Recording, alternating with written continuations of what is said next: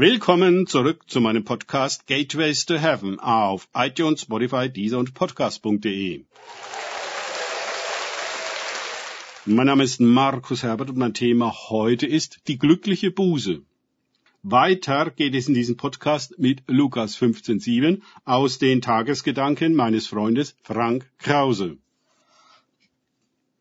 Ich, Jesus, sage euch, so wird Freude im Himmel sein über einen Sünder, der Buße tut, mehr als über 99 Gerechte, die Buße nicht nötig haben. Lukas 15.7. Der Himmel sucht den Sünder, um ihn wieder nach Hause zu bringen und zum Teil der Herde zu machen, die sich nicht selbst gehört, sondern dem Hirten, die auch nicht ihren eigenen Weg geht, sondern den des Hirten, die sich nicht einmal selbst versorgen muss, sondern sich vom Hirten versorgen lässt. Diese Demut aufzubringen, ist Teil der Buße, die dem Himmel Freude macht. Der Gerechte ist nicht gerecht durch sein Wohlverhalten, sondern dadurch, dass er dem Hirten vertraut. Mit seinem ganzen Leben. Er kommt in einen Bereich von Zugehörigkeit und Sicherheit, Versorgung und Fürsorge, den er sich überhaupt nicht hat vorstellen können. Er wird frei, er selbst zu werden. Und siehe da, er entdeckt, dass er schon immer dafür geschaffen war, ein Gerechter zu sein und die Sünde nur wehgetan hat. Er wird auch sorglos und hat damit eine völlig andere Lebensqualität und Perspektive als die Sünder, die alles selber machen müssen.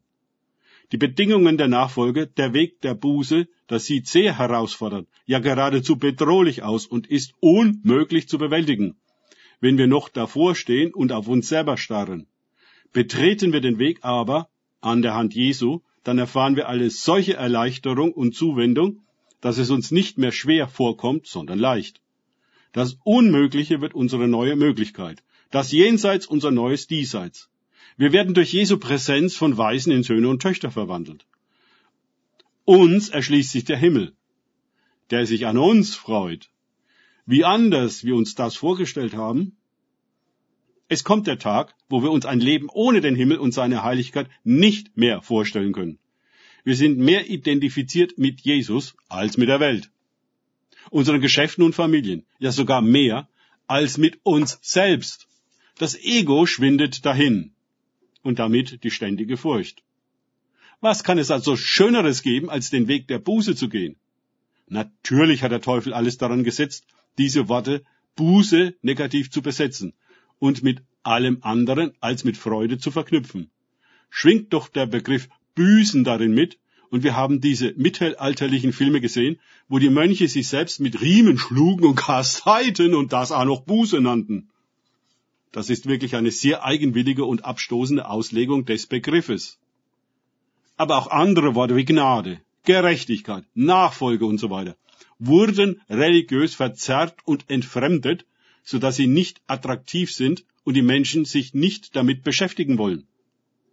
Das Schönste wird hässlich dargestellt, das Größte klein gemacht, das Wunderbare zu einer Abartigkeit entstellt.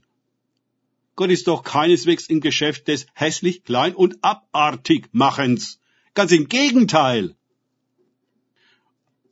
Aber das wird uns erst offenbar, wenn wir unsere Füße auf den Weg der Nachfolge stellen und uns völlig abhängig von Jesus machen, uns diesen Weg zu führen. Denn wir sind ihn noch nie gegangen und niemand kann in uns führen als nur Jesus allein. Er weiß, wo die Herrlichkeit wohnt. Wir nicht. Er weiß, wie ein Lebensstil der Freude geht.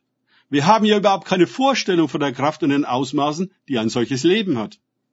Die echte Buße ist das Beste, was uns je widerfahren kann. Glückseligkeit. Danke fürs Zuhören. Denkt bitte immer daran. Kenne ich es oder kann ich es im Sinne von erlebe ich es? es sich auf Gott und Begegnungen mit ihm einlassen, bringt wahres Leben und Glückseligkeit durch Buße. Gott segne euch und wir hören uns wieder.